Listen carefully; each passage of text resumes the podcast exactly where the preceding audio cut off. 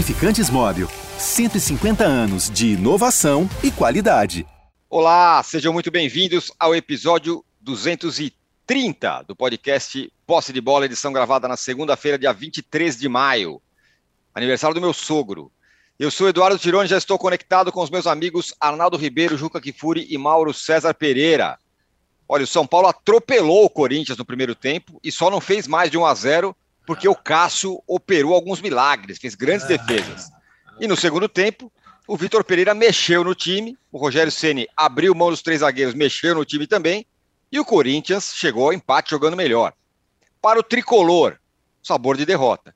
E para o corintiano, que manteve a liderança do brasileiro, qual o sabor desse resultado? E o Ceni errou, o Vitor Pereira acertou, os São Paulinos ainda reclamam de um pênalti não marcado. Mas o jogo deixa qual torcedor mais confiante no futuro? Um registro lamentável. Parte da torcida do Corinthians cantou gritos homofóbicos na arquibancada. Até quando vamos conviver com isso? O majestoso será tema do primeiro bloco de hoje. E a gente também vai falar do Palmeiras, que está na vice-liderança. Já está encostando em todo mundo ali. O trio de ferro, aliás, domina o futebol brasileiro até aqui. No Campeonato Brasileiro até aqui. No segundo bloco, vamos falar da crise no Flamengo. Vitória em casa uma entrevista coletiva um pouco constrangedora do Paulo Souza com Marcos Braz e o Spindel, e a torcida gritando o nome do Jorge Jesus ao final da partida. Enquanto isso, o Flu venceu Fortaleza fora de casa e o Botafogo empatou com o América. Qual carioca vem se dando melhor até aqui? E no terceiro bloco, para a alegria do Juca Kifuri, vamos falar da conquista espetacular do Manchester City na Premier League, League o Guardiola. Já temos aqui uma enquete que ficamos pensando o fim de semana inteiro para ser criada. E é a seguinte pergunta: quem está jogando melhor do trio de ferro? É o Corinthians, é o Palmeiras ou é o São Paulo? O Palmeiras está dando goleada por enquanto aqui, nessa votação, nessa enquete. Você pode fazer dar o seu voto, mas também pode nos dar likes. Seguimos com a nossa meta quixotesca de ter mais likes do que votos na enquete. Vamos tentar. Ó, o Arnaldo, ó, falando que foi. Teve assalto ali em algum, em, em algum jogo. Bom, Juca, seguinte. Bom dia, boa tarde, boa noite a todos. Quem deve ficar mais preocupado? O corintiano pelo primeiro tempo ou o São Paulino pelo segundo tempo, Juca? Ora, bom dia, boa tarde, boa noite. Um domingo tão feliz e você me vem com perguntas de preocupação. Ganham os, os, os citizens na manhã brasileira. Ganham os guerreiros do Warriors na partida de 3 a 0 contra o Dallas nos playoffs da NBA. É mantida a escrita em Itaquera. Cássio, pela 16 vez, sai invicto de um jogo, de um majestoso em Itaquera. E você vai me perguntar de preocupações. Olha, o São Paulo, de fato, fez um primeiro tempo brilhante. Eu não entendi por que o Rogério tirou o Reinaldo. Aliás, eu não entendo por que vocês não gostam do Reinaldo. Eu queria o Reinaldo no meu time. Ah, porque, porque é um, é um ala no apoio absolutamente brilhante. Brilhante. Tem lá suas deficiências defensivas, é verdade. Mas fazia um partidaço. Eu só posso imputar a substituição dele é alguma questão física. Olha, não aguenta 90 minutos. Não, porque não me venham de taticases e porque sim, porque sim. O, o, Rogério é muito esperto, muito esperto. Eu não, vocês não notaram? Só um cara experiente como eu percebeu isso. Ele esperou o Corinthians voltar para ver as substituições isso. do Corinthians, tanto que o São Paulo ficou 17 minutos no intervalo. E voltou já que ele supôs ser o antídoto para as mudanças que fez o, o Vitor Pereira, que tem um mérito parecido com o do Tite. O Corinthians tem jogado melhor o segundo tempo do que o primeiro. Ele muda o Corinthians no segundo tempo. Alguém poderá dizer, não, ele corrige os erros do primeiro, né? mas isso é uma questão subjetiva. Né? É, ele buscou uma coisa no primeiro tempo, não obteve. O Corinthians, o Corinthians foi, foi, foi amassado pelo São Paulo no primeiro tempo. Placar justo no primeiro tempo. era 3 a 0, no mínimo 2 a 0 para o São Paulo. E depois, no segundo, o Corinthians teve mais volume, não causou tantos problemas como o São Paulo havia causado, mas acabou achando um belíssimo gol de empate.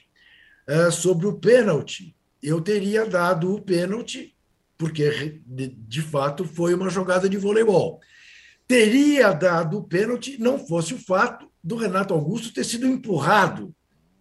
Houve falta no Renato Augusto antes dele fazer a jogada de voleibol que ele fez. Portanto, não há o que reclamar uh, desse lance por parte da imensa torcida tricolor.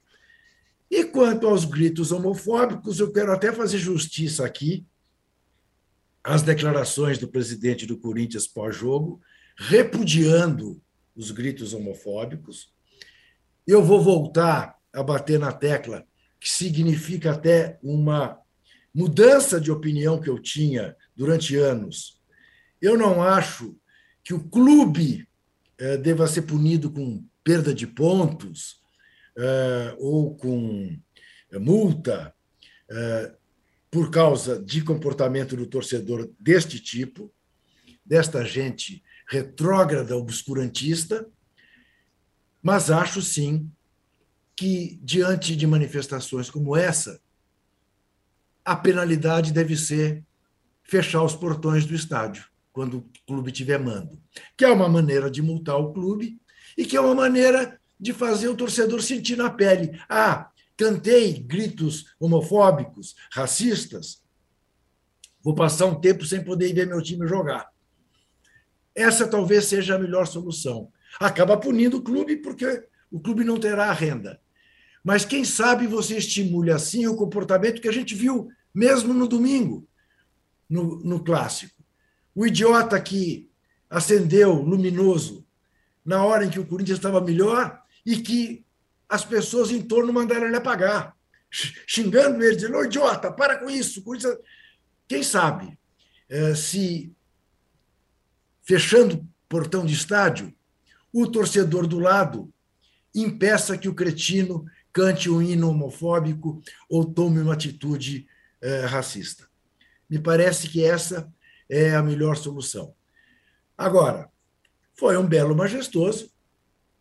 Corinthians manteve a sua invencibilidade, manteve a sua liderança. De novo, não jogou um futebol que agrade, mas foi aquela coisa, para o corintiano, a demonstração de garra, de vontade, coisa que no primeiro tempo São Paulo mostrou muito mais. São Paulo não deixou o Corinthians jogar. São Paulo estava muito mais concentrado no jogo, com um sistema de marcação impressionante, impressionante, como o São Paulo espaçou o Corinthians e não, não permitiu quase nenhuma criação ao Corinthians. E, então, aí é tal história. Diante dos acertos do Vitor Pereira e dos eventuais erros do Rogério no segundo tempo, pode-se dizer, acabou sendo justo. E eu acho que não foi justo, porque o São Paulo foi muito melhor no primeiro tempo do que foi o Corinthians, que foi superior no segundo, mas a diferença não foi tão grande. Enfim, eh, entre mortos e feridos, salvaram-se todos, porque também há um raciocínio a ser feito. Empatar com o Corinthians em Itaquera não chega a ser um mau resultado. É claro que, pelas circunstâncias dessa escrita, eh, ficou um sabor de derrota para o São Paulo e ficou um sabor de vitória para o Corinthians.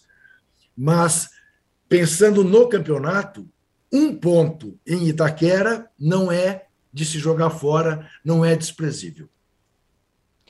Muito bem, nós vamos falar também um outro assunto relacionado ao Corinthians daqui a pouquinho, porque o Raí Ferreira aqui pergunta se alguém sabe se a mãe do Roger Guedes foi vista chorando ontem, depois das palavras do Vitor Pereira sobre ele falaremos sobre isso. E com relação à homofobia, Corinthians se fica indignado com as coisas, com as questões racistas no meio de semana, e no fim de semana a torcida vai lá e faz o que fez. Não dá, né? É o fim da picada. É, Arnaldo, a torcida do parte da torcida do São Paulo ficou completamente revoltada com o Rogério Ceni, dizendo que ele errou tudo, que ele é burro, é, por causa do segundo tempo. Não, não, não é, exagero é o mesmo exagero que o Rogério cometeu no intervalo. Exageros. É, o Rogério, eu acho que tem uma, uma característica que se assemelha muito a técnicos europeus. Então, o duelo dele com o Vitor Pereira, a gente falava aqui na sexta-feira, ia ser bem interessante, tático e tudo mais. É, e, e, cada era um jogo de xadrez, inclusive é, de sistemas, porque os times jogam de formas diferentes e às vezes mudam numa mesma partida, os dois times, o Corinthians agora com o Vitor Pereira e o Rogério fazendo assim no São Paulo também. E acho que para a largada, até porque o Vitor Pereira não tinha um jogador fundamental, que é o Fagner, é, as opções dele eram mais restritas. E acho que o Rogério conseguiu colocar o melhor sistema e o melhor time para enfrentar o Corinthians é, na, na, no seu estádio. Lembrando, né, Tironi, que tinha é, a vantagem, o Rogério, de ter no meio da semana um jogo que ele poderia fazer só experiências e descansar os jogadores, que foi o jogo da Sul-Americana. O Corinthians jogou dois dias antes contra o Boca, mas ele não podia rifar o resultado, ele teve que usar alguns jogadores importante. Não pode poupar ninguém para o clássico. O Rogério poupou quase o time inteiro para o clássico. E acho que a questão física, além da tática no primeiro tempo, fez alguma diferença. Aí eu acho que tem uma questão envolvendo o Rogério que ele pode, assim como ele foi cedendo aos poucos, há algumas evidências. Então, ao Arboleda era uma evidência, ao sistema de três zagueiros de vez em quando é uma evidência. Foi o sistema que consagrou o São Paulo tricampeão brasileiro e que foi responsável pelo último título paulista do ano passado pelo São Paulo. Eu acho que no, no intervalo é, ficou um pouco daquela daquela característica que o Rogério também tem da assinatura, sabe? Ah, eu fiz isso, eu vou mudar, eu vou me antecipar. E vai, ele tem até a sua justificativa tática é, para a mudança mas talvez não por uma tripla mudança e não a retirada. O Juca falou do Reinaldo. O Reinaldo jogava bem, jogava. O Igor Vinícius jogava bem, jogava. O Luciano jogava bem, jogava. Ele tirou três jogadores que estavam jogando bem. então é um pouco demais. Né? Nenhum tinha problema físico. Foi, foi uma mudança tripla tática. Acho que ele deu um passo maior que a perna. Ele quis antever todo uh, o desenho do segundo tempo. É verdade, sim, e como ele fala na entrevista, que o Corinthians não criou tantas chances assim, mesmo tendo domínio no segundo tempo, mas o Corinthians não tinha domínio algum na primeira etapa. E acho que acabou é, dando errado, porque ninguém entrou bem dos reservas e o time cedeu terreno, embora tenha tido a última chance do jogo, outra grande defesa do Castro na cabeçada do Igor Gomes. Foi uma chance muito parecida, aliás, com o gol do Corinthians, né? Bola no fundo da esquerda, cruzamento para trás, o o Igor Gomes cabeceia, o Cássio defende, o Watson cabeceou e o Jandrei não pegou. A cabeçada do Watson foi, foi mais bem feita, digamos assim. Mas eu acho assim, é, eu acho que não fosse, tô, tô com o Juca nessa parte final, não fosse a questão da escrita do tabu, o São Paulo teria, uh, se não festejado, mas comemorado o ponto, né? E a questão da. Agora, tem uma questão também que não foi abordada, que é, para mim, o Corinthians também não quebrou um tabu. Ele não ganhou nenhum clássico esse ano, né? Uh, isso Sim. conta. Não ganhou nenhum clássico. O desempenho do Corinthians em clássico é patético. São seis ano. clássicos. Ele é líder, ele é líder do. Isso conta para o torcedor bastante. É líder do brasileiro, líder da sua não, não é mais líder da sua chave, mas pode ser líder da sua chave na Libertadores, mas não ganhou nenhum clássico, né? Nem em casa. É, ainda sem o Vitor Pereira perdeu para o Santos e agora com o Vitor Pereira empatou com o São Paulo e perdeu todos como visitante. Então, e tem mais uma coisa. É, me antecipando a pergunta aí da nossa enquete, acho muito boa a enquete. O Corinthians tem mais ponto que desempenho no brasileiro. Muito mais. É, o Corinthians não fez grandes partidas no brasileiro. Ele lidera. Talvez a melhor partida do Corinthians tenha sido contra o Botafogo a primeira. O São Paulo tem mais desempenho que ponto no brasileiro. O São Paulo só jogou mal contra o Flamengo. Nos outros jogos, não. Então tem uma coisa aí também, e eu acho que o Vitor Pereira é, fala muito disso, que é, eu entendo e concordo que com frente tripla desempenho é uma coisa secundária, e é mesmo na atual temporada, que o resultado importa mais, mas de qualquer forma, se o Corinthians não ficar com um desempenho mais homogêneo, e não só jogar bem em segundos tempos, por exemplo, em correção, ele não vai sustentar essa liderança por muito tempo porque tem um time já em ascensão ali que é o Palmeiras, não é nem o São Paulo, é o Palmeiras. E tem outros em ascensão. Daqui a pouco tem o Galo, daqui a pouco. Então o Corinthians tem que jogar mais. É, e, e, então o todo corintiano está comemorando nessa segunda-feira. Tem duas questões para ele botar aqui na cabeça e ficar pensando: meu time não ganha clássico e meu time tem mais ponto do que desempenho até agora nesse Campeonato Brasileiro. Veja bem, Essa é a... Fala. veja bem, veja bem. Ensinamentos do professor Oswaldo Brandão.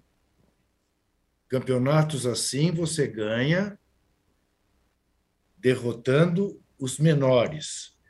Nos clássicos há uma, sempre uma divisão de pontos. Não é tão grave essa avaliação feita pelo camarada Arnaldo. Não é tão grave. Os quatro clássicos perdidos fora de casa são de uma outra época. O clássico perdido para o Santos também. E ontem. Mas perdeu para o Palmeiras em Barueri, bem perdido. É verdade. Né? É verdade, Brasileirão. É. Mas ali o Corinthians abriu mão é. de jogar com o seu time completo. Sim. E foi amassado. E eu ontem, no primeiro tempo, tive a sensação que fosse acontecer a mesma coisa que tinha acontecido em Barueri. Uhum. O que dá a medida de. Se sai dois gols, né, como aconteceu em Barueri, né? Se isso, sai o 2 a 0 Isso. Não, aí de, fica o Corinthians, mais... de o Corinthians não estar preparado para enfrentar um grande time. Que o São Paulo, ontem, no primeiro tempo, comportou-se como um grande time. Grande time. Né?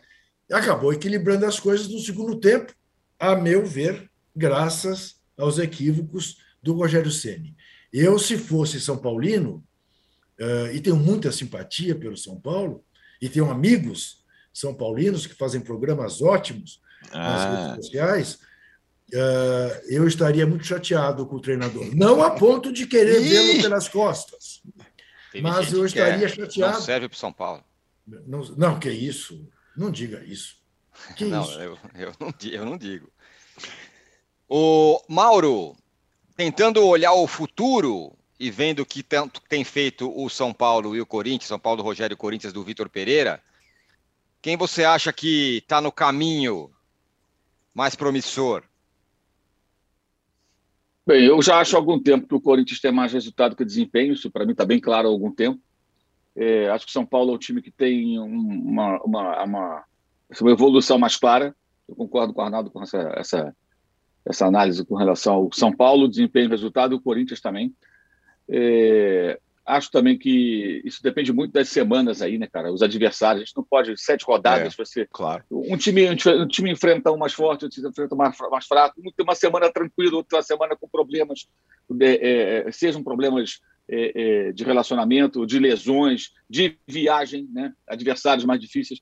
Por que, que Ceará e Fortaleza são os últimos do Campeonato Brasileiro? São ruins? eles estão envolvidos em mais competições do que são capazes de enfrentar.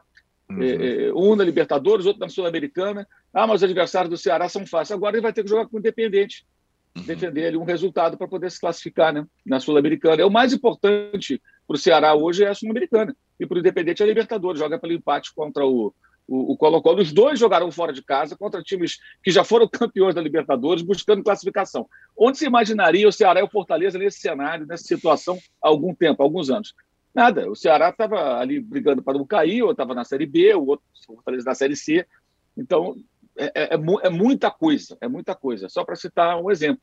Então, acho que isso pesa também. Enquanto uns têm adversários. O Palmeiras, por exemplo, tem tido uma, uma Libertadores que ele não se preocupa, ele não sofre. Isso pesa, evidentemente. O São Paulo também. Ele joga uhum. um torneio contra adversários risíveis. Então, o Corinthians é o contrário. Ele tem que dosar energias pensando, eu vou lá na bomboneira, eu não posso perder em Cali. É mais difícil. Isso também influencia. Claro. E, isso também, e, esses jogos estão intercalados aí com os jogos do brasileiro. A gente não tem como descolar o brasileiro do contexto de todas as outras, é, é, as outras competições e os, as questões que envolvem esses clubes. No caso do Corinthians, eu acho que tem um problema que, de fato, tá, é, é até o tratamento está sendo dado, a partir, inclusive, da manchete da pauta do âncora, muito claramente, né, que insiste em falar em crise do Flamengo, Acabou a crise do Flamengo, tivemos a coletiva, está tudo resolvido. É. Né? Os caras já foram lá, fumaram o cachimbo da paz, está mal tranquilidade. Agora, imagina se o Paulo Souza falasse de qualquer jogador o que ontem o Vitor Pereira falou do glorioso Roger Guedes. É, Mauro, eu falei, eu falei isso ontem. Imagina se o Paulo Souza chega na, na, é. na entrevista e fala: eu preferia treinar o Liverpool. E Exato. tem isso. Não, tem ainda isso. teve isso. Tem ainda teve isso. Não que eu não gosto das declarações do Vitor Pereira, eu acho muito legal. É, é, vai direto ao assunto. Mas imagine se o Paulo Souza falasse isso. É, um falou: não, eu quis estar aqui, paguei para estar aqui. Aí o outro falou: não, eu também queria treinar o Liverpool. Ou seja, se amanhã o Klopp fosse embora e o, o Vitor Pereira fosse escolhido, o Corinthians amanhã seria sem técnico numa segunda-feira, né? Porque ele já estaria no, no, jatinho de alguém lá, do John Henry, lá, que é o dono lá, né? Indo para Liverpool, lá, cantando música dos Beatles no, durante o voo, para assumir o comando Never walk alone. Salado, Never walk alone. Exato, também. É, é, então, assim, aquela questão que, é, é, de fato, tem, tem, tem uma série de outras coisas envolvidas aí. Eu acho que tem sete rodadas é cedo, de fato.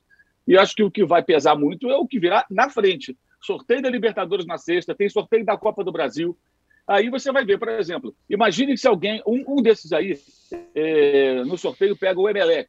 Pô, legal, né? Vai gostar. Agora, pegar o Boca. O Boca acabou com todos os problemas do Boca. Ganhou ontem a Copa da Liga Argentina. Meteu uhum. 3 a 0 no Tigre, que eliminou o River Plate. Acontecem essas coisas. Não é legal pegar o Boca no mata-mata, assim, de claro. cara. Não, não, não é uma boa. Pegar o Emelec é bem mais interessante. Ou pegar, sei lá, o próprio Talheres, que está no grupo do Flamengo. São times mais fracos, embora possam até se organizar, oferecer resistência, é, é de, criar dificuldades, né? Então, isso sem falar em outros times aí que estão na Libertadores devem avançar. Eu acho que é, fazer esse tipo de, de, de, projeção, acho que sem saber quem vai jogar contra quem, é bem, é bem complicado. E o Palmeiras, acho que aquela questão que ainda persiste, que é o, o, a questão física e, e até onde vai, né? pode ser que aqui dure, pode ser que a, que a, competência da preparação física do Palmeiras e a habilidade que o técnico possa ter para dosar energias e revezar o elenco, né, permita que o time. Agora, o fato de estar num grupo mais fácil na Libertadores também tornou mais fácil o trabalho do Abel Ferreira. Ele não precisa ter preocupações, entre aspas, de Libertadores em semana de Libertadores sem aspas, porque ele está pegando times mais fracos. O caso do Corinthians é diferente, para ficar na comparação dos dois rivais. A própria, o próprio confronto entre os dois evidenciou isso. O Palmeiras, tranquilão, foi lá, foi com o time que quis ir. E o Corinthians fez o quê? Colocou um time cheio de reservas, porque ele tinha um jogo com o Boca na terça-feira e era fundamental. Conseguiu as duas coisas. O resultado na época, para poder é, é, avançar na competição, que deverá acontecer, aquela, aquela vitória foi fundamental em Itaquera.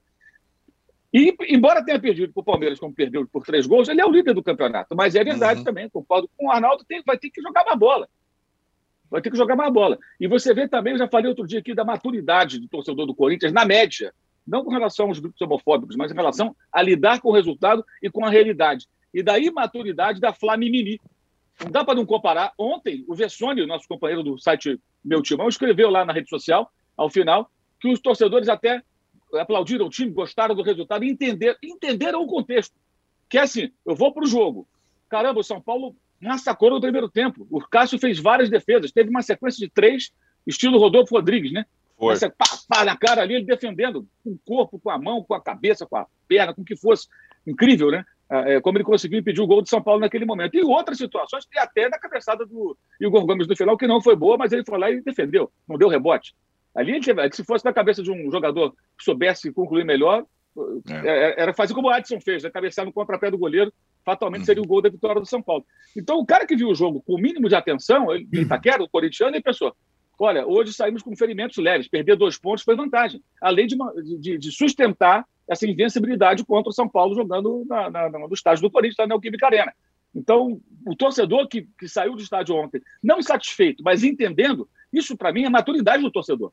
Claro que ele não gostou, ele queria massacrar o São Paulo, mas o São Paulo é que massacrou em campo, só não no placar. Né? Em contrapartida, você tem torcedores de outros times, caso da Flamengo Mimi, que nada serve além de 4 a 0 5 a 0 sobre qualquer adversário. Isso também influencia no dia a dia, gente. Aí o Vitor Pereira tem até a tranquilidade de falar tudo que ele falou e não tem treta, não tem confusão, não tem impressão. Tem também um pouco de sensacionalismo da imprensa. Né? O Flamengo engaja muito, como se diz hoje em dia. Então, é muita coisa de ah, crise, crise, crise, para dar engajamento. Né? no Corinthians, no Corinthians embora a torcida seja também muito numerosa, eu acho que não cola da mesma forma. O Corinthians já não embarca nessa onda com a mesma facilidade que os rubro-negros embarcam nessas conversas aí. Tanto que você não vê tanto oba-oba aí contra o, o Vitor Pereira. Né? Que ontem o que ele falou, assim, é, não, discordo, discorde, eu acho que ele se manifestou de forma bem direta e honesta. É, mas é, as pessoas não costumam tolerar muito esse tipo de coisa, não. Né? E sobre os familiares do Roger Guedes, eu imagino que, pô, guardado as proporções, deve ser um rio de lágrimas, né? Ou, como diria o nosso amigo Ney Franco, né? É. é. O, o, o, Juca, queria perguntar sobre você sobre o Roger Guedes.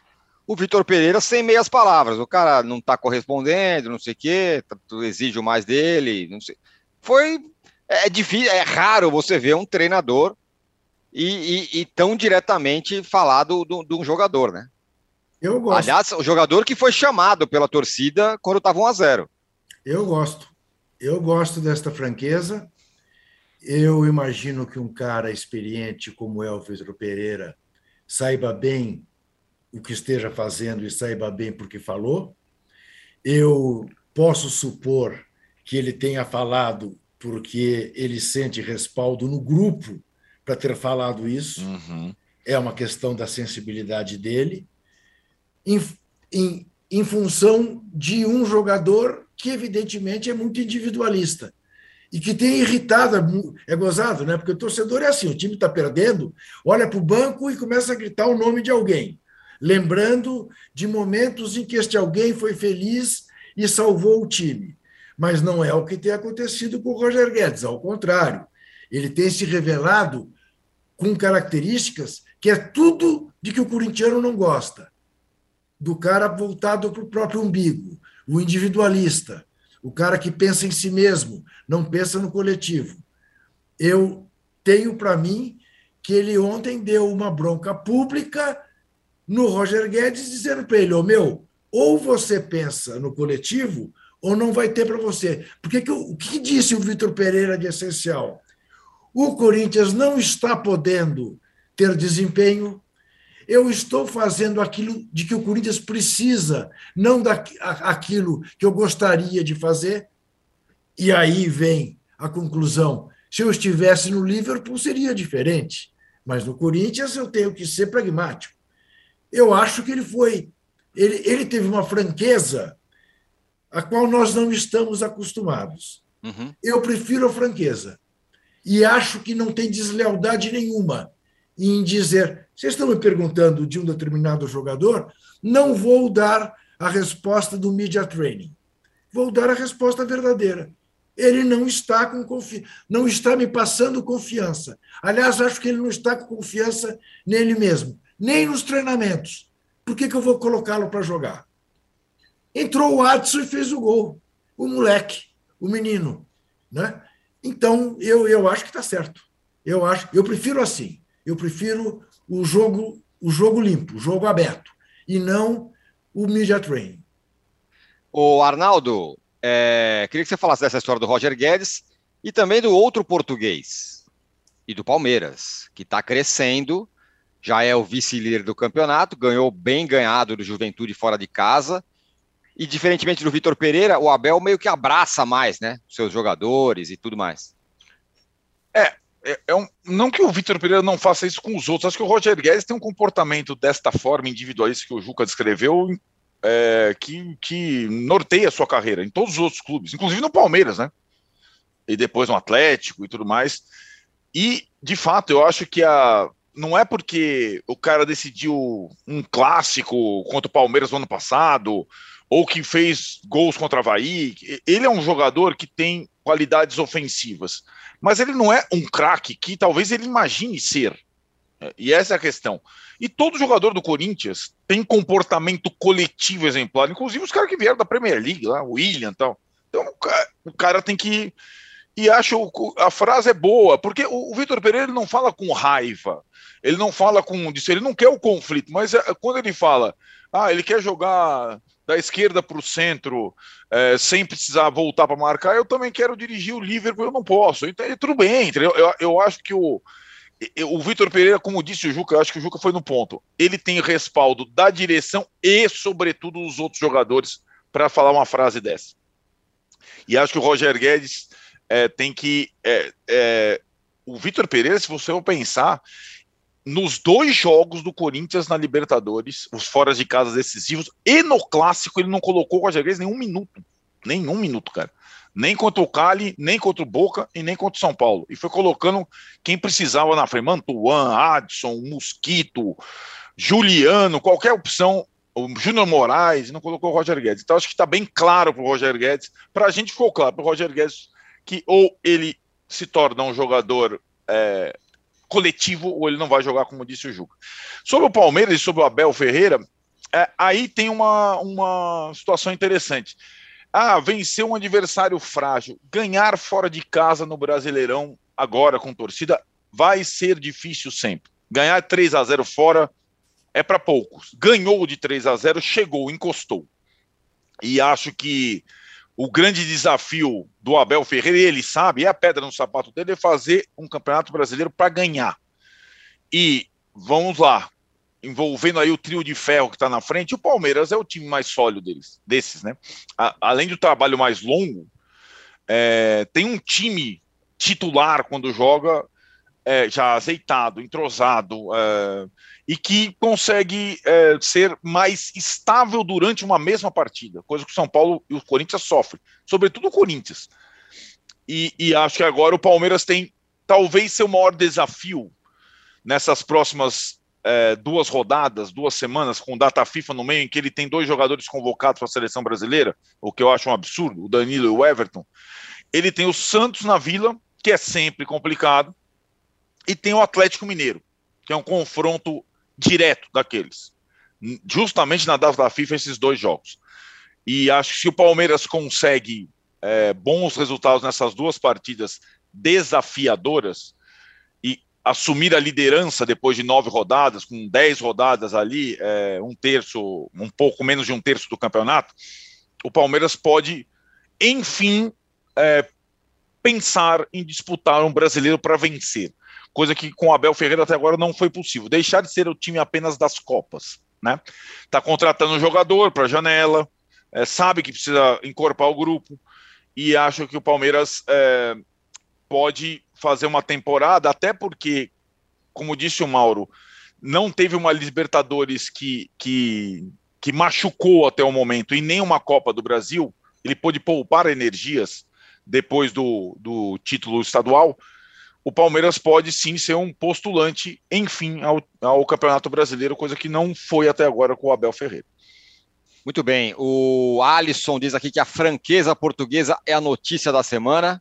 E ele também pede mais tela dividida, por favor. A edição parece ignorar a delícia de ver as expressões dos nossos caras da bancada, diz aqui o Alisson.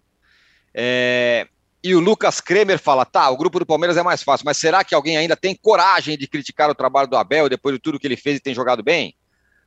Tá, sempre ponderamos, viu, Lucas Kremer.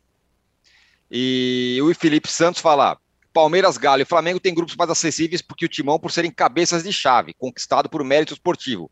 Não ignorem isso. Olha, o grupo do Atlético não é tão mole assim, não. O do Flamengo é e do Palmeiras são fáceis. O do, do, o do Atlético não, não é tão mole, não. Bom, fechamos aqui o primeiro bloco do podcast Posse de Bola número 230. A gente já volta em um minuto para falar dos cariocas e do Flamengo que encerrou a sua crise. Já voltamos. Encerrou? Será?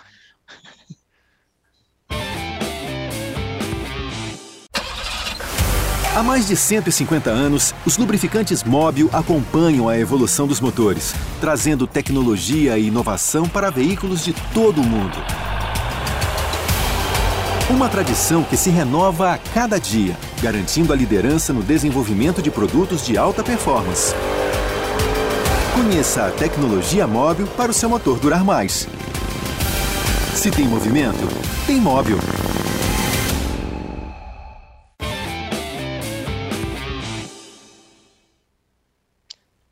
Estamos de volta para o segundo bloco do podcast Posse de Bola número 230.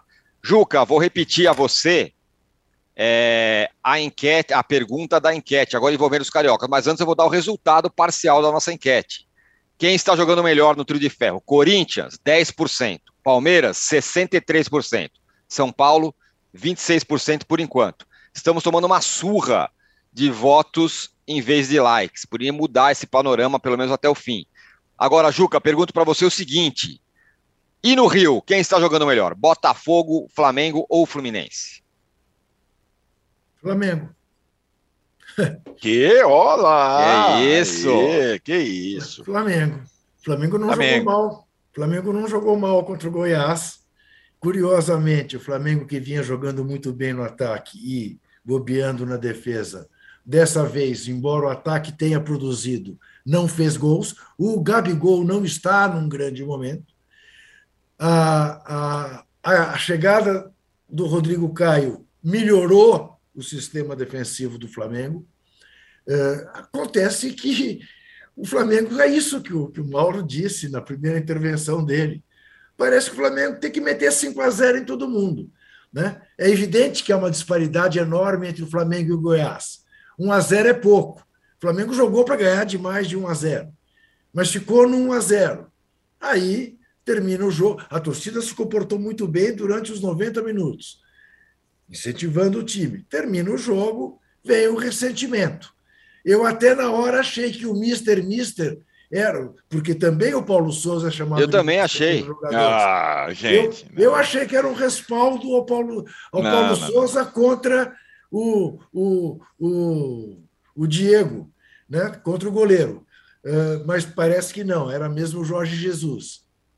E veio o coro em homenagem ao Caju do Landim, uh, que merece, que merece, porque é omisso porque teve a sorte do Jorge Jesus cair do céu em 2019 sem nenhuma coerência com o treinador que o antecedeu, deu sorte, aí apareceu muito, e a partir do momento em que há problemas no Flamengo, ele desaparece. É a tal história, também não é novidade, quem acompanha o poste de bola está ouvindo isso, não é de hoje. O grande inimigo do Flamengo está dentro da Gávea. Esta gente que está lá não é diferente dos que estão espalhados pelos outros clubes do país. Deram a sorte do Jorge Jesus, que se voltar amanhã, provavelmente não repetirá o que fez em 19. Mas vá convencer as pessoas. Vão ter que ver para crer. Mas futebol, o Flamengo está jogando mais que o Fluminense, embora o Fluminense esteja em melhor situação, o Botafogo. Mas alguém tem dúvida? Ah, tem Fla-Flu domingo. Ah, bom, é verdade, o Fluminense tem sido uma pedra no sapato do Flamengo, até ganhou o Campeonato Carioca. Mas, friamente, se você fosse obrigado a apostar o seu dinheirinho no Flamengo ou no Fluminense domingo, apostaria em quem? Acho que até o torcedor tricolor apostaria no Flamengo para deixar o dinheiro a salvo. Essa é a minha opinião. Não tenho a menor dúvida sobre quem tem melhor time e sobre quem está jogando melhor futebol. Mas a torcida do Flamengo quer que o Flamengo se comporte como se fosse o Flamengo de 19. O Flamengo de 19 não está no mercado. O Mauro, é, o jogo do Flamengo no sábado teve uma novidade tática bem interessante. O Gabigol jogando de meio, jogando bem. Inclusive fez a jogada do gol, passou para o Mateuzinho que cruzou a bola para o Pedro. O Paulo Souza tentando ajeitar os dois aí, coisa que ninguém conseguiu fazer. O Rogério não fazia, o Renato não fez, ninguém fez. Ele está tentando fazer. E foi uma boa sacada. O, o Gabigol jogou bem. Agora, nem isso parece que, que deixa a, a, a torcida mais, mais esperançosa, mais do lado do Paulo Souza, né? Eu acho que é importante frisar que é uma parte da torcida, né? não é a própria vaia, não é aquela vaia é, é, é, de todos os presentes. É uma parte da torcida que, para eles, nunca vai estar bom. E se o Jorge Jesus chegar e não conseguir repetir aquilo que fez no passado, eles também não vão ao Jorge Jesus. Porque essas pessoas só querem ter razão, é um bando de malucos, sabe? As pessoas têm que se tratar. Esse pessoal não dá para levar a sério. Tra tomar decisões, eu sempre falo isso, tomar decisões em função do que pede o torcedor tá? é conveniente e populista para qualquer dirigente, medida populista. Porque se a voz do povo é a voz de Deus, Deus não entende de futebol. Porque o torcedor ele apoia as maiores bobagens. Porque ele é passional, ele vai na emoção, ele não raciocina com frieza. Então você pega, por exemplo, a atuação do Gabigol foi ótima. Foi uma sacada do Paulo Souza. Ele foi um dos jogos, desde que ele chegou ao Flamengo, que ele mais tocou na bola. Tá? Ele errou um passe, 97,5% de acerto nos passes. E passes difíceis, não foram passes para o lado, vários passes buscando os companheiros em condições de dar sequência à jogada. O gol só sai por conta do ótimo passe que ele dá para o Mateuzinho. Um raro momento que o Goiás saiu um pouco. O Goiás é um time que empatou com o Atlético, empatou com o Palmeiras, só tomou mais, mais gols, tomou três do Havaí nesse jogo que ele perdeu, foi a única derrota antes dessa do Flamengo, com o Jair Ventura, em que ele é, jogou aberto. Teve mais posse de bola, finalizou mais com o Havaí, mesmo jogando em Santa Catarina. Os outros jogos, contra os times mais fortes, o Goiás, é o time do Jair, gente, todo mundo conhece. Ele abre mão do direito de atacar e se defende. Aí começaram a surgir narrativas absolutamente fantasiosas, como o Goiás deu um sufoco. Não deu sufoco nenhum.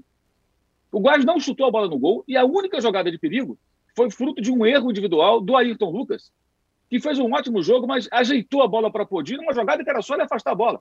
Ele erra.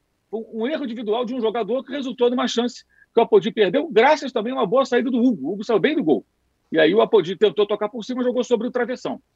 Aí, ah, ele terminou o jogo com quatro volantes. É uma piada isso. Né? O cara jogou com um volante e conseguiu reunir o Everton Ribeiro jogando mais recuado, o Gabigol como meio-campista, muitíssimo melhor em campo. O Arrascaeta jogou, o Bruno Henrique jogou, o Pedro jogou, todo mundo jogou.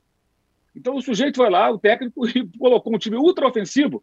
Aí os malucos reclamam que jogou, terminou com quatro volantes. Aí você vai ver qual, o que seriam os quatro volantes. Vamos lá, vamos a eles então. O Thiago Maia entrou no lugar do Arrascaeta. Sabe a, a quantos minutos? Aos 49 do segundo tempo. O João Gomes entrou no lugar do, do Gabigol. Aos 35 do segundo tempo, esse entrou para jogar mais recuado, sim, para proteger um pouco mais. O Everton Ribeiro só para entrar, entrar o Andrés Pereira. Isso faltando 15 para o final do jogo, e entrou na mesma posição. O mesmo papel do, do, do Everton foi executado pelo mesmo setor do campo. Pode olhar o mapa de calor, pode olhar o jogo, olhar para o campo, e não ficar olhando, sei lá, para onde que os caras olham. Né? Então, e naquele momento, o que, é que aconteceu? Eu acho sempre, gente, sempre falo isso, não basta vencer. Você tem que vencer e procurar jogar bem. Mas há contextos que não podem ser ignorados. Eu seria um completo maluco se eu dissesse como esses caras, se eu, não, se eu ignorasse isso. O Flamengo teve uma semana de crise, uma crise absurda, gratuita, por conta de um, um tendo como pivô um, um, terceiro goleiro, um jogador que nem deveria fazer parte do elenco do Flamengo, que tecnicamente não se justifica mais, né? Só ver a temporada passada, só olhar para a final da Libertadores, os dois gols que ele aceitou. Duas bolas defensáveis que ele tomou. Fosse, ainda fosse um goleiro acima da média, uma das duas ele impediria que entrasse, né? Bolas que foram na direção dele. Enfim, fora as muitas contusões e tudo mais, ficou fora de 35% dos jogos da temporada passada, quando não tinha nem concorrência. Os outros goleiros eram reservaços do Diego Alves. Então, esse personagem foi o pivô de uma crise que durou a semana inteira. Reunião ridícula, de cinco jogadores além dele participando da reunião. Coisa ridícula, Flamengo. Essa bagunça de você, cinco caras vão lá discutir o problema de um. Que, que negócio é esse? O que empresa isso, isso acontece? Então, é empresa comandada pelo Landim, que falava na campanha que faria como nas empresas dele, tudo muito profissional, muito corporativo. Não, parece que isso aconteça nas empresas organizadas, mas no Flamengo acontece. Nesse momento, o que o Flamengo tinha que buscar, ele tinha que fazer os três pontos. Então o Flamengo busca o segundo gol, não consegue criar, né? depois de um bom primeiro tempo, muito bom primeiro tempo, e aí chega um momento que você pensa o quê? Eu, eu, bem, o adversário não sai, ele quer que eu me lance ao ataque para ter espaço para esticar a bola para os atacantes. Eu não vou fazer isso. Eu vou. esse jogo vai ficar, esse jogo vai ficar do 1x0 até o final. E o jogo caminhou para 1x0, salvo essa bola vadia, que era o que o Jair Ventura esperava, num erro de um jogador que jogou muito bem, repito, Ayrton Lucas, e que o Apodi saiu na cara do goleiro. Fora isso, o Goiás não criou nada. Não criou nada. E errado seria o Paulo Souza se ele continuasse se lançando ao ataque, jogasse o time para frente e, se, e ficasse desguarnecido, que era tudo que o Goiás queria. Ter um pouco de espaço para encaixar um contra-ataque, uma bola esticada, um lançamento e tentar chegar ao gol de empate. Ele tentou evitar isso. Num outro cenário, com o Flamengo mais em paz, jogando, mais bem colocado no campeonato, eu acho que aí o comportamento deve ser outro. Nessa semana muito confusa, eu até entendo, estou repetindo, tá? estou analisando dentro do contexto. Embora eu acho que, como falei do Corinthians, claro que o Flamengo tem que jogar mais. Claro que o Paulo Souza tem que fazer o time jogar mais. Mas foi uma semana de sobrevivência. E a coletiva foi aquilo que eu escrevi no blog na sexta-feira. Antecipamos aqui.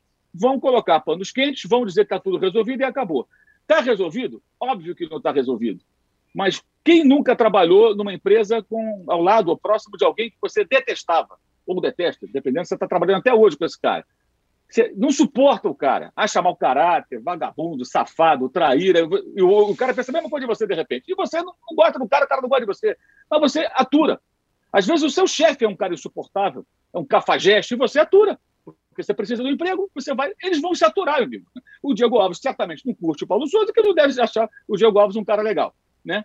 Aquilo tudo que foi falado ali é para tentar botar panos quentes. E o que deve acontecer no meio do ano? A não ser que o Diego Alves se recuse a sair do Flamengo para cumprir o contrato ou não surja nenhuma oportunidade. Ele vai embora. o que já deveria acontecer, já estava nos planos a negociação do goleiro antes mesmo desse embrólio. E quanto ao técnico, ele vai continuar enquanto ele conseguir resistir, enquanto ele resistir à pressão da Flamengo. E ontem, no primeiro tempo do jogo no Morumbi, no Morumbi não, no, no, no, na Neoquímica Arena, em Itaquera, eu estava pensando, o que o Flamengo estaria jogando hoje se eles não tivessem a Flamimimi e a falta de personalidade dos cartolas, né? E os caras lá do CT que não gostavam do técnico, como o Flamengo não estaria, estaria jogando hoje se o Ceni continuasse? Ganharia taças no ano passado, pelo menos uma, com toda certeza, e hoje estaria jogando muito mais. Porque o Flamengo tem jogadores melhores que o São Paulo, seria um trabalho já indo para dois anos, e ele teria condições de fazer muito mais do que ele está fazendo no próprio São Paulo.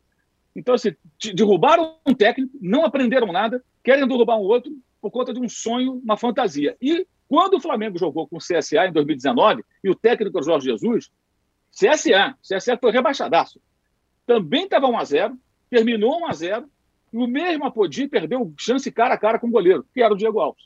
O mesmo Apodi. Quem lembra desse jogo? Na, imaginário de quem acha que com o Jorge Jesus tudo sempre foi maravilhoso, esse jogo foi 8 a 0 não foi 1 a 0 e detalhe, o CSA na época criou mais chances do que o Goiás, que praticamente nada criou no jogo de sábado. Então, sábado foi um jogo de sobrevivência. Amanhã, contra o Esporte Cristal, deve ser um time reserva, acredito. É para vencer com tranquilidade, creio eu, porque é um adversário frágil e garantia o primeiro posto ali, a pontuação na Libertadores. O primeiro posto está garantido. E aí, no, no, domingo que vem, sim, aí vem um jogo que é um jogo contra o Fluminense, é um jogo para o Paulo Souza é, definir o futuro dele. Se ele vai, se ele fica, o que, que vai acontecer, dependendo do resultado e também da atuação. Fluminense, que ontem, diga-se de passagem, contra o Fortaleza, para quem não viu, não, não observou, teve 37% de posse de bola. Olha lá o dinizismo, rapaz. Sete vezes contra a meta do time do, do Voivoda, que finalizou 23. 23 a 7, tá? 37%. É o Neo Fernando Diniz, né? Mudou. É uma coisa diferente, é, inovador. Ou seja, está se adaptando também, pelo jeito, né, ao adversário pelo que foi esse jogo de ontem do Fluminense, eu não vou ficar nem um pouco surpreso que o Fluminense, se o Fluminense contra o Flamengo tiver uma postura mais ou menos parecida com essa. Uhum. Ao contrário do que foi na passagem anterior do Diniz, que mesmo nos fla com um time inferior tecnicamente, tentava se impor pela posse de bola. Eu imagino que não vai acontecer isso não, porque ontem foi isso. O Fluminense foi também pragmático. Trouxe os três pontos lá do Ceará. Para quem olhou só o resultado, ok. Quem viu o comportamento, viu o Diniz. Não é, não é uma crítica, não, é só uma constatação, tá? Também se adaptando a cenários, né? a partir dessas situações. O Flamengo se adaptou no sábado, o Fluminense se adaptou no domingo.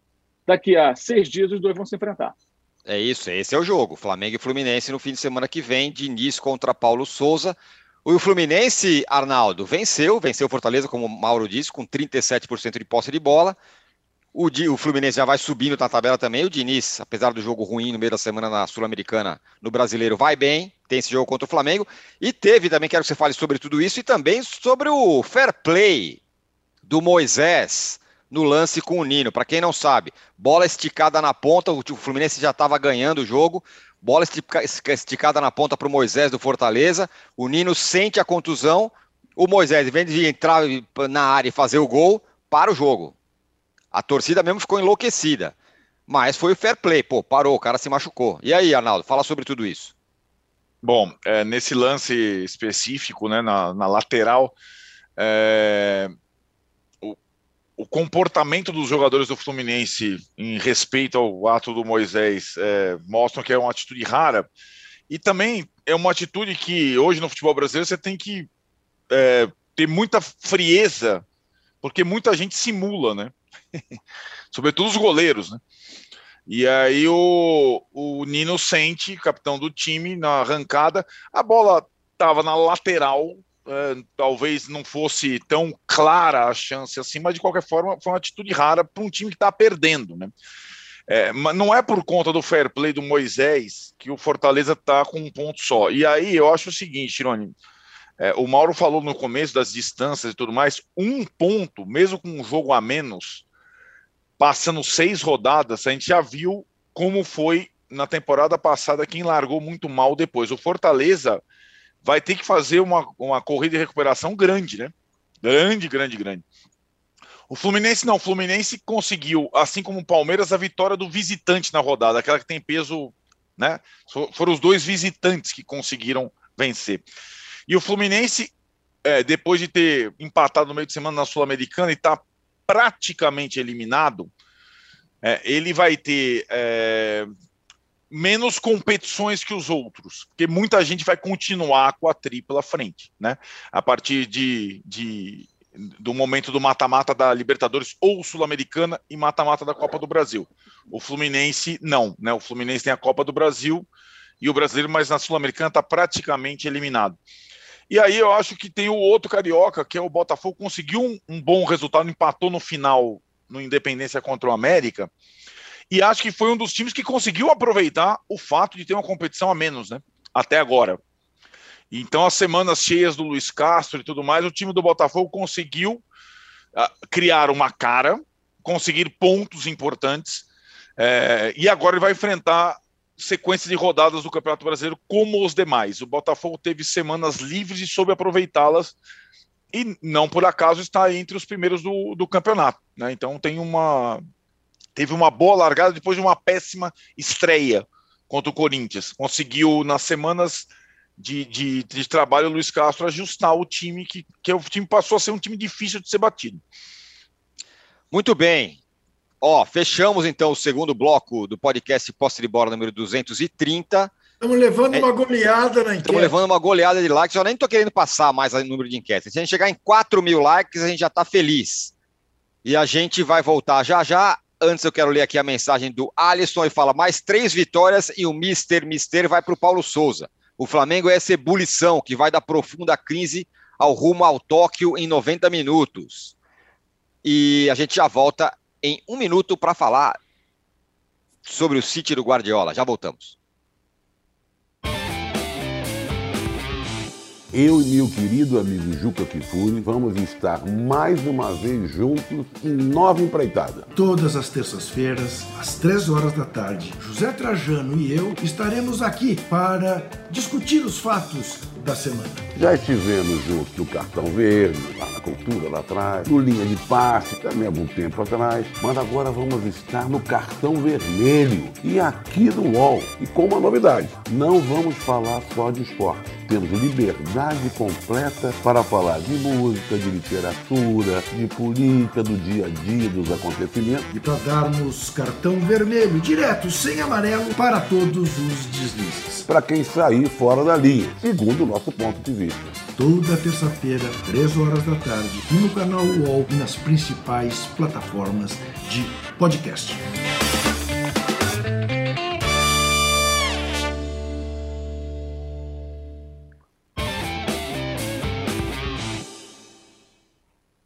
Estamos de volta para o terceiro bloco do podcast Posse de Bola número 230 é, ler a mensagem aqui do Maicon Aureliano, que é ainda sobre o primeiro bloco, falando: vocês acham que o São Paulo vai conseguir segurar os jogadores da base? Ontem na coletiva, Marcos, o Rogério falou: por menos de 10 milhões, melhor não vender. E ainda deu uma cutucada na diretoria anterior, porque afinal o orçamento não se cumpre aqui há muito tempo. Diz aqui o, disse aqui o Rogério Ceni, ele está preocupado que pode perder jogadores da base sim, mas falou que por menos de 10 milhões de euros não vale a pena vender.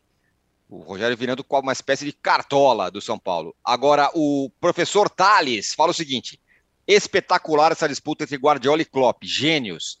Nossa. Será que a contratação do Haaland finalmente trará a Champions? E obrigado, professor Thales. O Juca, o City ganhou. Achou que não ia ganhar, eu achei que ia chegar aqui no posse de bola para sacanear, falar que o Klopp era melhor, mas em cinco minutos mudou tudo. E o City é campeão o Guardiola vai dominando a Premier League. Então, âncora, é aquilo né, que a gente fala há tanto tempo, né, a diferença entre o desempenho e o resultado. Veja como é o futebol. Guardiola, que é o que é como filósofo da bola, como uma ideia de jogo, que a mim encanta uma barbaridade, ontem esteve na fronteira de virar o comandante de um time de pipoqueiros. Porque você imagina se, depois da eliminação contra o Real Madrid, da maneira como se deu, se perde em casa para o Aston Villa, como vinha perdendo por 2 a 0 e absolutamente impotente o time estava, cruzando bola na área como faz qualquer time mequetrefe, sem ser capaz de se impor dentro de casa para ser campeão. Enquanto o Liverpool também sofria mas sofria é, mandando no jogo, sofria a maior parte do jogo sem o Salah, ao passo que o City estava com a sua força máxima, e por pouco não perde o título dentro de casa. Aí o que acontece? Ele volta para o segundo tempo com o, o, o, o Timchenko, com o Timchenko na, no lugar do Fernandinho. E o Timchenko faz um segundo tempo extraordinário, mas mais do que isso. Ele tira o Bernardo Silva e põe o Gundogan. Em cinco minutos, o Gundogan faz dois gols. O primeiro e o terceiro. Bom, aí a besta virou bestial. Duas mexidas dele mudaram o jogo. Uma delas, a esse ponto, fez dois gols em cinco minutos. Então volta a ser o Pepe Guardiola. Mas ele mesmo se emocionou a ponto. Eu nunca tinha visto, e posso estar enganado, e alguém me corrija, eu nunca tinha visto o Pepe Guardiola chorando. Nem quando foi campeão europeu com o Barcelona. Nem como jogador, nem como treinador. E ontem ele chorava ao final do jogo, mas chorava assim, a largas lágrimas, porque foi uma vitória extraordinária, uma coisa épica. Parece que aquilo que mais ou menos era previsível tinha que ter um dom dramático. Agora, só a Premier League para fazer isso. Só a Premier League. É um negócio de enlouquecer. Enlouquecer. Eu, eu, eu estava frio em São Paulo, né? não, tão, não tão frio como uh, na quarta-feira. Mas eu terminei o jogo de manga de camisa, porque foi um suadouro né? ver os dois jogos ao mesmo tempo, mas foi extraordinário. Eu quero deixar aqui claro que isso não diminui em nada o Liverpool, em nada o Klopp, que podem ser campeões da Europa no sábado que vem, mas eu, na minha opinião, o Klopp tem na mão um time melhor do que o Manchester City. Tem mais jogadores do que tem o Manchester City. E o Manchester City, pela quarta vez em cinco anos, com o Guardiola, é o campeão da Premier League. É de se tirar o chapéu para este catalão e para o De Bruyne e para o Gundogan. Eu me despeço. Sim. Foi um prazer. Sexta-feira estamos de volta, nove horas da manhã. Muito bem. Você que está acompanhando aqui o nosso podcast, obrigado, Juca. Você que está acompanhando aqui o nosso podcast ao vivo, agora às 10 horas, você vai ficar com é, a seguinte atração que eu vou falar agora. Vai a Sabatina Folha Wall com o Felipe Santa Cruz, que é pré-candidato ao governo do Rio. E às 13, às 15 horas, peraí, não é isso que vai ter. Calma, falei errado, calma lá. Calma. Calma, calma, calma. Peraí. Ó, agora sim. A seguir, às 10 horas no canal UOL, tem Sabatina Folha UOL com o João Roma, pré-candidato ao governo da Bahia. Desculpa, eu falei errado. E às 15 horas tem a live do Danilo Lavieri e do Vitor Guedes. E eu, o Mauro e o Arnaldo trocamos faz um pouquinho de figurinha aqui. O Ô Mauro, você que gosta de fazer essas comparações, já pensou se o Guardiola perde o título e se o Guardiola é o Paulo Souza? O cara nem voltava para casa, né?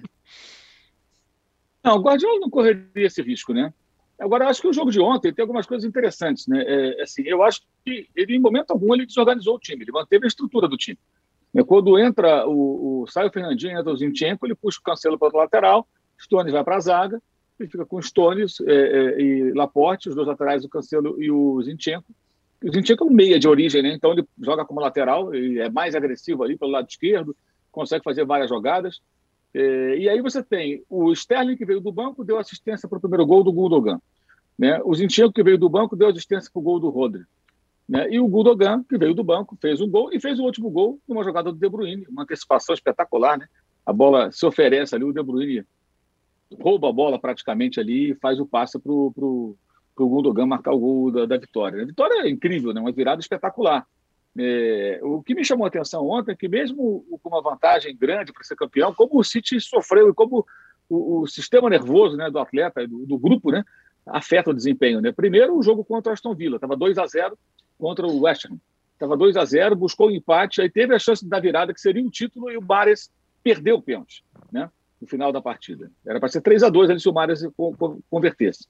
E agora, um sofrimento danado para vencer, e ao mesmo tempo o Liverpool também eh, depois consegue fazer os gols, mas ficou um tempão ali, perdendo e empatando com o Wolverhampton e até quase tomando gol. O Wolverhampton teve oportunidades em contra-ataque de fazer mais um gol no Liverpool. Não era o Liverpool jogando uma partida segura, era uma partida que ele corria riscos também, justamente pelo desespero ali, por essa questão do aspecto emocional, né? Dentro de um jogo que você tem que fazer o resultado. O Liverpool, durante um bom tempo, estava na seguinte situação: eu não consigo fazer um gol nesses caras aqui, e o meu rival lá na briga pelo título está perdendo o jogo, eu preciso de um gol, e não conseguia. Quando faz os gols, o City já estava é, em vantagem, né? tinha virado, e aí dificilmente tomaria outro gol. Né?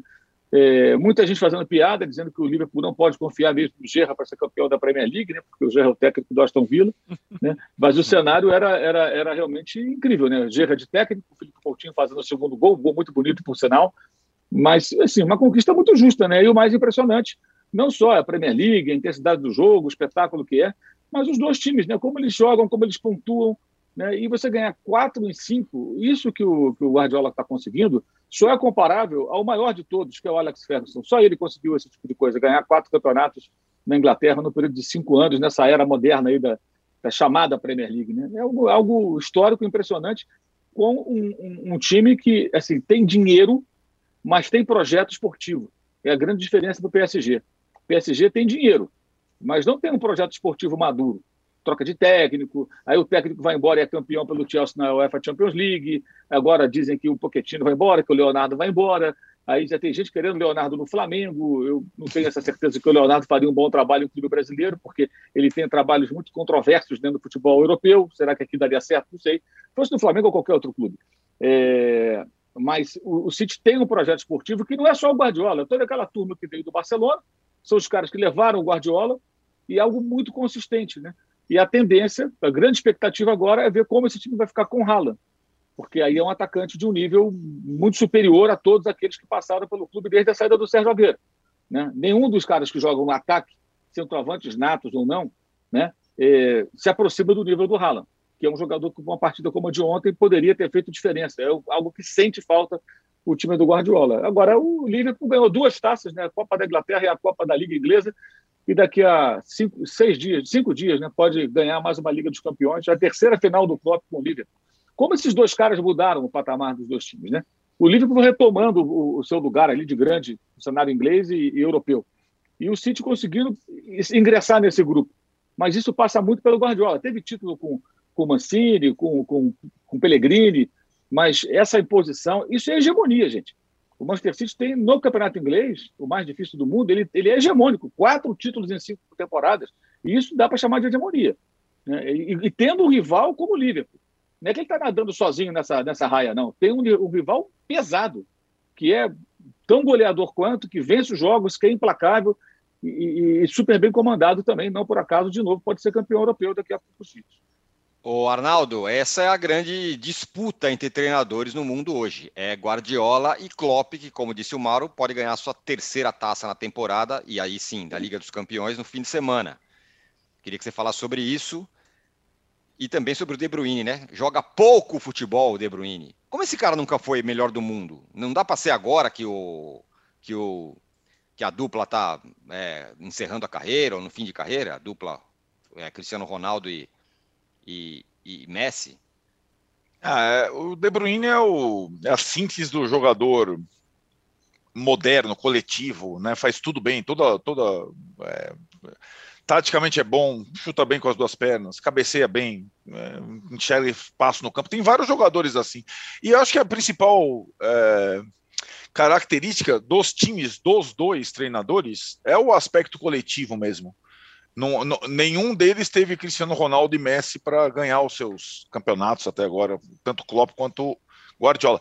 Eu só discordo do Juca, porque não é que eu discordo do Juca, mas eu acho que o Klopp ele montou o time do Liverpool com menos dinheiro que o Guardiola. Sim. E acho que, né? É, então é, é, é, um puta mérito, desculpa a palavra, é, porque ele conseguiu é, e vai e tá reformulando tal. E agora o Guardiola vai contratar pela primeira vez, talvez nesse período, uma grife emergente, que é o Haaland. e o Liverpool vai comendo pelas beiradas. É o Dias que chegou e tal. Ele vai reformulando o time também, contratou jogador agora é, jovem que se destacou. O, o, o, Klopp também. E a temporada do Liverpool do Klopp é impressionante. Talvez seja até mais impressionante que a do City. O Mauro falou, porque são as duas Copas. O Liverpool disputou todas as partidas possíveis da temporada. Né? As duas Copas possíveis foi campeão é, brigou pelo título inglês até a última rodada e tava, meu, é, tava cabeça a cabeça, por pouco não foi campeão. E vai disputar a final da Champions League. Então, o trabalho do Klopp também é impressionante. E, é, é, e acho que um desafio o outro, como disse o Mauro. Isso é. Isso, isso e, e assim, né? É, o Mauro também falou do projeto esportivo. É também com a permanência do Mbappé no PSG, com a, com a contratação do Haaland pelo City, Vão os dois que não têm a Champions League, PSG e Manchester City, até porque eu acho que o Real Madrid é um time que vai precisar de uma reformulação e contava com o Mbappé, né, para essa reformulação. O Real Madrid está muito no limite, né? É, faz uma temporada impressionante, campeão espanhol disputa o final da Champions com méritos, mas é um time mais envelhecido, né? Vai precisar de alguma coisa. Então, PSG e City reacendem a, a esperança da Champions League na próxima temporada. E, e, acho que com, o Liverpool conseguiu tudo com o Klopp nesse período, né? É, é, e, e, é, tinha o, o, tabu do título inglês, o Klopp também conseguiu. Então é, é são trabalhos de fato é, impressionantes, são estilos diferentes, mas são, são dois caras assim que estão muito acima da média e, e um vai vai puxando o outro para o limite que cada um pode dar. Muito bem, é isso aí. Fechamos aqui o posse de bola número 230. Obrigado a todos que estiveram com a gente aqui. Muito boa audiência hoje. Tivemos 4,3 mil likes, nada mal. A enquete ficou com o Palmeiras vencendo. Quem está jogando melhor? Corinthians 11%, Palmeiras 62%, São Paulo 26%. E a gente volta na sexta-feira. Varei Mauro Arnaldo, o Juca já teve que sair um pouquinho mais cedo. Obrigado a todos que estiveram com a gente. Sexta-feira tem mais. Tchau! Você pode ouvir este e outros programas do UOL em uol.com.br podcasts. Posse de bola tem pauta e edição de Arnaldo Ribeiro e Eduardo Tironi. Produção de Rubens Lisboa. Operação de ao vivo de Fernando Moretti e Paulo Camilo. Coordenação de Fabrício Venâncio e Juliana Carpanês. Os gerentes de conteúdo são Antônio Morei e Vinícius Mesquita. E o diretor de conteúdo é Murilo Garavello. Uau.